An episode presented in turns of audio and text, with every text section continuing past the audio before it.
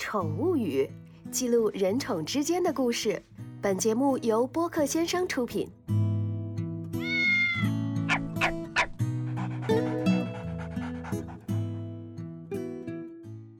朋友们好，欢迎收听《宠物语》第二季，我是主持人深深。在这一季，我们将聚焦与宠物告别的主题，邀请不同的讲述人来分享他们与宠物告别的动人时刻。我们此前分享过很多女性与宠物告别的故事，那么男性又是如何处理与他们心爱的宠物的离别呢？他们如何看待自己的宠物，又如何面对与之离别的情境呢？今天我们的故事主角是 Cooper，他将向我们分享他与狗狗狗狗相伴十五年的故事。让我们一起深入了解，在 Cooper 的心中，狗狗又是如何独特和重要的存在吧。我叫 Cooper 啦，三十五岁，职业是一个品牌的策划人。以前家里面会有一个阳台，很小时候就会在那边，可能一天就是可以待很多时间在那边去种一些植物。然后家里也会养一些小动物吧，包括乌龟啊、鸡啊、鸭。其实从小对宠物这个接触，然后也是很喜欢有一些这样的一些小的东西去陪伴。我们家的那个小狗其实叫狗狗，在零七年底的时候，因为当时我在读大学，我经常不在家里，所以我妈妈呢其实会觉得家里比较冷清，然后就会想到去附近的一个市场里面去买了这个小狗回来。其实我妈妈本来也是一个比较怕狗的人，所以她愿意养狗这个事情我是蛮意外的。我们原来也一直以为我们的狗狗是一只。秋田混家犬的一个品种，那最近才知道，其实它是一只浅色的土松。刚刚来的时候呢，其实只有两到三个月大的，还是比较小只，就可能大概两到三个拳头这么大小。我对狗狗的感情，那其实是我会把它当成弟弟一样去看待吧，然后会很多时候会有一些偏爱。但狗狗呢，它其实会有一个很好的点，就是它没有很娇气，然后它在吃啊喝啊，在健康方面没有有什么太需要费心的事情。但是它有一个点是，嗯，令人比较头疼，就是它不太愿意去宠物医院，然后就是会容易有一些情绪。狗狗的出现让从小喜欢动物的 Cooper 既意外又惊喜。初见时，狗狗小小的一团，让他多了一些偏爱；而相处中，狗狗表现出来的热情，让他有种双向奔赴的感动。我讲几个关于他的一些，我觉得比较印象深刻的一些故事。以前我读大学的时候，因为我是需要寄宿在学校，周末才会回家。那个时候呢，我家里其实是住在八楼的，但是只要我踏入我们的小区门口，它其实就很神奇的可以感受到我的陪来，然后就能看到它在那个阳台上面一直在摆尾看着你，然后会很开心的叫。这是我觉得养狗的一个很快乐的一个点，那你就会觉得有人在家里去很热情的去迎接你，有一种双向奔赴的感觉吧。但另外一个故事是，就是说，因为它对于被人接触或者是触碰它身体，它是比较敏感的，所以有一次呢，我帮它洗澡的时候呢，可能是弄到了它一些皮肤病的伤口，把它弄疼了，然后它就一时情急就咬到了我的手。它其实不是故意的，它只是很着急，不小心咬到我，但是它就会一直的很愧疚，可以围着我去转圈圈了，然后还想帮我去舔那个伤口。那个时候呢，我是忍着那个痛，然后去。帮他洗完澡，然后再自己去医院打针。但是后来他会经常的去主动去找我的伤口去蹭，去安慰我，或者是去为这个事情很内疚。所以这个点我是觉得他其实是非常懂人性，然后也很懂事的一个性格。还有一个事情其实是我最深刻的，就是在二零幺零年的时候，因为我爸爸在房间中风摔倒了，当时呢是狗狗它最早发现到，一直在叫我们去看。才发现这个事情，然后当时其实我爸爸的那个脑出血的量还是蛮大、蛮危险的，还好就是因为能够及时的发现，然后去医院做手术，人就回来。其实这半年呢，也是我们家里最艰难的一个时候，我跟我妈妈要每天去轮流去往返去照顾，然后也是需要处理一些搬家的一些事情。但其实那个时间，每天只要回到家，看到狗狗都被守在那个家门口去迎接。其实一天最治愈的这个时刻，有一个很好的安慰，然后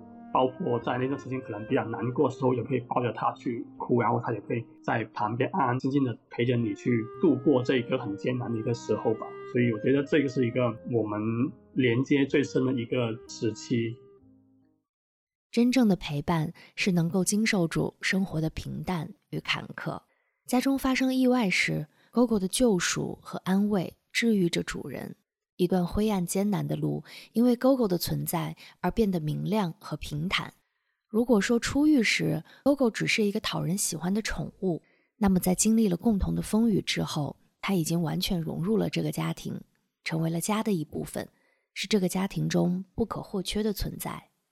从它刚刚来的时候，它其实还是一个比较小的小狗，当时可能会觉得它更像是一个玩具，然后很可爱，就是它的整个给人感觉就是一个很新鲜的一个动物。但是后来，其实我们慢慢的相处以后，会觉得它跟家人的感觉会更像，就是性格上的连接吧。我其实会觉得它跟我自己的性格也是蛮像，可能是那种比较内敛，然后有点小小的处女座的情节，然后平常也是比较懂事的。甚至于到后来，它某些时候不舒服的时候，我也会觉得，哎，我自己也有一些对应的不舒服，会觉得有点灵魂链接的味道吧。就是狗狗从小到大，在我们的小区里面都是非常的受欢迎，就是很多邻居看到它都会很想去跟它玩，无论是小朋友还是其他的小狗，都觉得它非常的友好。然后，因为它的外形还是蛮好看的，但是它比较清高，它不太愿意跟别的小狗去玩，然后自己玩自己的。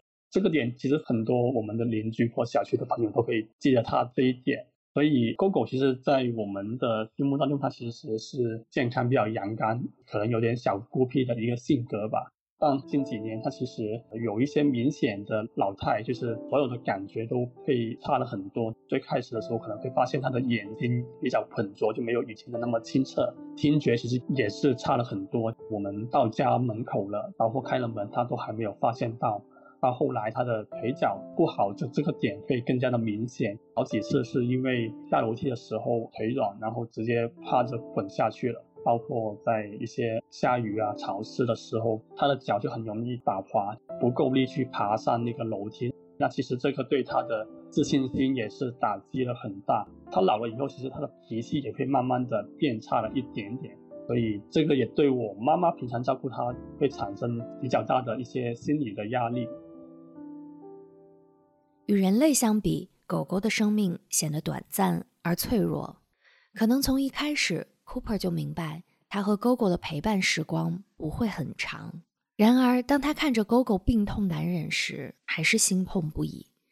深深的情感让他恨不得能为 Gogo 做些什么，只愿他能快点康复。其实一直以来，他身体还是蛮健康。就是基本上没有什么太大的一些生病或者怎么样，因为可能就是有一些皮肤病以外，就这个比较难治，然后后面就相对慢慢的变好，但总体来讲还是比较健康，基本上没有什么太多费心的事情。今年年初的时候呢，他其实是患过一次比较重的感冒。我们养了他那么多年都没有怎么生过病，那其实也是第一次这么严重的。那段时间他就整天都在咳嗽，卷缩在一团的去咳嗽，完全没有胃口，基本上很少吃东西。但那段时间我们后来给他吃了一些药，就慢慢的好一点，但是他的活力会明显的不太像以前那样精神了。我们那个时候开始，我们就不太带他去花园散步，因为我们家是住二楼，所以他如果要散步的话，就是需要他要走一段楼梯的。这个重感冒以后呢，我们就只能在楼梯过道去给他去散步，去方便。每次带他去在这个过道上散步的时候，他都会在那个楼梯往下面去看很久，可能内心还是很渴望去花园去逛，但是他的腿脚是越来越差，基本上到后面。不太够力去支撑，就是可能需要坐着去做这个事情。我其实，在那段时间，每次看到他因为腿脚不够力爬不上楼梯啊，然后他那个很无助、很失落的眼神呢，其实会很伤感的。就是一方面是因为他以前还是腿脚非常好的，所有人都会来赞他，很喜欢他的，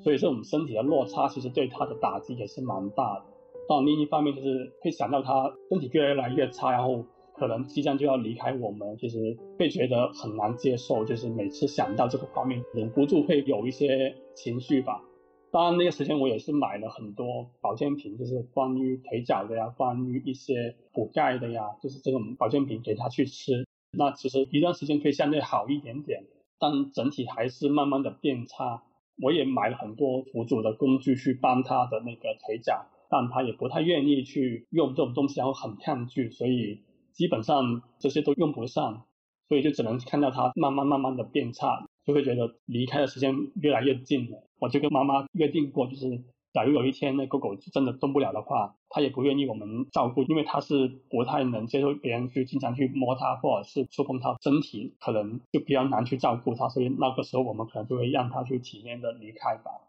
时光荏苒，美好而快乐的时光就那么一晃而过。小狗狗狗终究未能抵挡住生命的消逝。尽管 Cooper 在心中无数次想象过这一刻的到来，但当生命的终结真正降临的时候，他还是无法控制住自己的泪水和悲痛。星期一的早上吧，然后我那个时候还在上班的路上，然后我妈妈就打电话给我说，狗狗在拨打方面完以后，就后肢直接瘫下来，就完全动不了了。瘫下来以后，他就靠着最后的一些力气，然后用自己的前脚爬回我们的家里面，然后就一直在吠，一直在叫。他就打电话问我说应该怎么办。我跟我妈妈其实都知道，那个时候其实分别的时候应该要来了，只是说这句话还是我来说出口。我们就请医生来送他最后一程吧。之前有很多次预设过这个画面，但真正来到的时候，其实还是蛮难克制那个情绪。就打完电话以后，因为我是正在坐地铁，在那个场合里面，我就哭了起来了，就是尽量去不让别人发现吧。当我回到家以后，他看到我是有平复了一些，但是还是会有一些叫，感觉是有一些话想说一样。我跟妈妈后来就联系了那个兽医来上门服务。很奇妙的一个地方就是，等到兽医来到我们家以后，公狗就完全安静了。他一声都没有再叫过。其实他一直都很抗拒医生。如果像往常的情况，他会叫得很厉害，就是他对医生会非常的抵触的。所以他那天完全安静，其实是蛮意外的，就感觉他好像都明白了一样。在兽医要准备给他上药之前，我们就想说让他再吃的好一点。就是其实他平常很喜欢吃那个鸡蛋黄，那我们就给他煮了两个鸡蛋黄，然后在蛋黄里面给他滴了一点蜂蜜，就是希望他可以带着一些点离开这个世界。之后那个医生就开始帮他去上那个麻醉药，在即将完成那个麻醉之前的是一些身体的反应。狗狗就把那个蛋黄吐了出来，但是它还是很习惯性的就把所有地上的这种不干净东西自己把它舔干净。这个吐了再舔的事情重复了有两次，这也是我整个过程里面比较难受的一个时间吧。会觉得它太懂事了，就是即便在这一个时间，它还顾忌着我们的感受，给它上完药，给它送完最后一程以后。那天晚上，那个医生就把他的骨灰送回来给我们。我们后来就把他埋在那个小区后花园，就是他平常很爱去转，然后很爱去散步的一个地方的一棵树下面。还是希望能尽量在我们身边，然后让他比较安心吧。离别或许能让浅薄的感情削弱，却能使真挚的情感更加深厚。我们常常以为自己可以轻易放下许多事情。但总有一些微小的细节会让我们意识到，我其实还在乎。在狗狗离开后，Cooper 和家人要慢慢适应着没有狗狗的生活。就狗狗离开以后，其实我那段时间虽然还是会很难过，反而没有在之前去想到这个画面时候那么难过。就是我会觉得它好像还在我们身边一样，好像这种离开的感觉没有那么的明显。可能是因为我们一家人陪着他走完最后一程，然后他体体面面的离开这个世界，没有受太多的苦难。我们觉得其实对于狗狗是一个比较好的结果。那我觉得这个离别好像没有想象的那么不开心，或者是不能接受一样。但就那几天吧，我也是把从他。刚刚来我们家到这么多年的一些所有的照片，我全部都看了一遍，然后会重新的去想起我们这十六年相处的一些时光跟画面，我觉得还是非常开心，然后也很感激他来到我们家里。其实我跟我妈妈大概有聊过，那其实她也是蛮能接受这个离开，因为这也是我们觉得。对于狗狗还是我们家都是一个很好的一个结果吧。当然，我们可能在夜深人静的时候，可能想起来还是舍不得，但总体而言还是比较能接受的。我跟我妈妈其实也有在朋友圈去发关于狗狗的一些告别的内容，收到很多无论是朋友啊还是邻居的一些安慰和留言。那其中有一句我是蛮打动的，就是有一个邻居是这么讲：很开心看到你们十几年来无论顺境逆境都能一直。互相守护，这个是说我们跟狗狗它其实真的是互相支持，所以我们很感激它的来临，也希望它走的能开开心心，或者是走的体体面面这样。其实我都没有跟我朋友很认真的去聊过这个事情，因为他们也不忍心去聊，他觉得我会很担心。那其实我也还好，就是我也是觉得我会通过我的方式去把这个情绪给留住，或者是通过一些文字啊，或者是通过图片的方式去把这段记忆给留下来吧。如果我离开了，其实对我妈妈的生活变化会更大。因为之前他需要每天去花很多时间去带他去散步，周末还要给他去洗澡啊、吹干。一方面他会因为狗狗少了很多私人时间，另外狗狗老了以后，其实无论是腿脚还是情绪就有点不太稳定，照顾难度会大了很多，对他的心理负担其实是会增加了很多。因为他是一个非常上心这个事情的人，然后他也非常爱狗狗，所以。狗狗的离开，我觉得一方面是很难过，但也有一点点终于解放或轻松了的感觉，因为他现在可以有比较多的时间去做自己的事情，然后也可以放心的去旅游，然后不用再每次去挂心家里的小狗。尽管 Cooper 试图将 Gogo 的离世轻描淡写，但 Gogo 的形象以及 Gogo 带给他的所有，都已经深深的镌刻在了他的生活和记忆中。无论岁月如何流转，那些回忆和情感都会像刻在石头上的印记，深深的存在。狗狗是一个非常懂事的小狗，它非常体贴，也是一个很有个性的小狗。它很少跟其他的小狗去玩，或者是做怎么样的沟通。它每次都在小区里面自己走自己的，然后自己玩自己的。还有一点点小洁癖，就是它会避开所有的水坑，不会让自己的脚。沾湿一点点，所以我觉得它是一个蛮成熟，然后蛮有想法的一个小狗。其实，在送它的时候，我爸爸有跟他说一句话，就是“狗狗，我们不是不要你，你知道我们都很爱你，你可以安心的走了。”所以，我是希望狗狗去到新的地方，可以不用再那么懂事了，可以更做自己吧，然后可以找到一群喜欢的小伙伴，开开心心的过不一样的生活吧。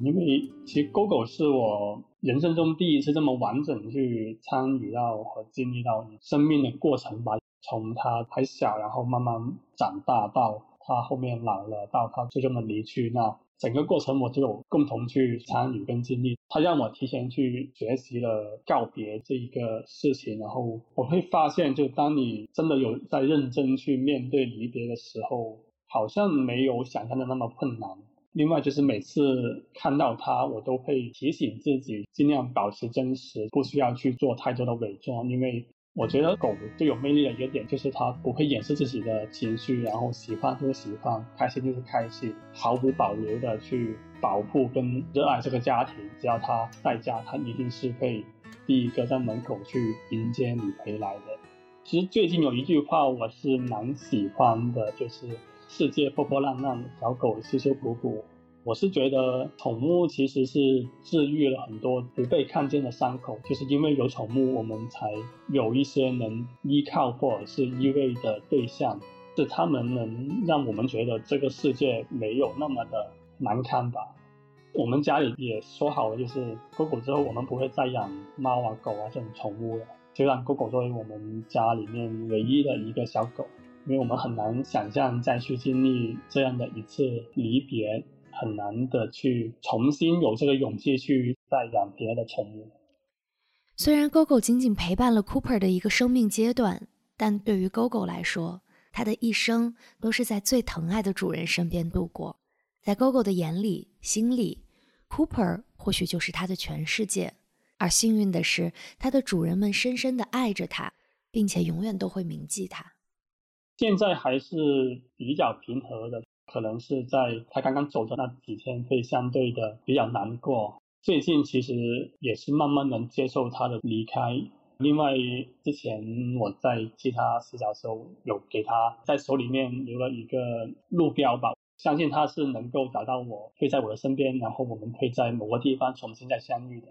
我可能会有两个点想说吧。第一个是，如果你不确定你能不能够陪他度过一生的话，就请你放弃养宠物的这个念头吧。这真的是一件非常需要责任心跟爱的一个事情。另外一个就是会想鼓励大家不要害怕告别这个事情，即便在最后的时刻，也要勇敢的去面对它。因为你们家的毛孩子一定希望在生命的最后一站里面有你的一个陪伴。他们离开这个世界其实也是非常需要勇气的，所以我们就好好的把最后的这一站给站好，让他们安安心心的走得体面，走得没那么难过。人生总是在不断的相遇和离别中流转。总有一天，我们的宠物会离我们而去，但他们对我们的忠诚和热爱将永远陪伴我们左右。离别的泪水为我们的记忆之河添上了新的浪花，离别的祝福则为再次的相聚揭开了新的篇章。所以，当他们离我们而去时，就让我们愿他们平静而安详地走吧。虽然不舍可能会在我们心中萦绕，但那份深深的爱。将永远不会消散。在最后，Cooper 为 Gogo 写了一封信，诉说了自己内心的想法和思念。让我们来听听看吧。Gogo，有一个月没看到你了，遇到新环境还习惯吗？会像刚去幼儿园的小朋友一样哭鼻子吗？我很担心你，你这种孤僻的处女座性格，应该很难找到新朋友？家里一切都很好，你就不用挂心了。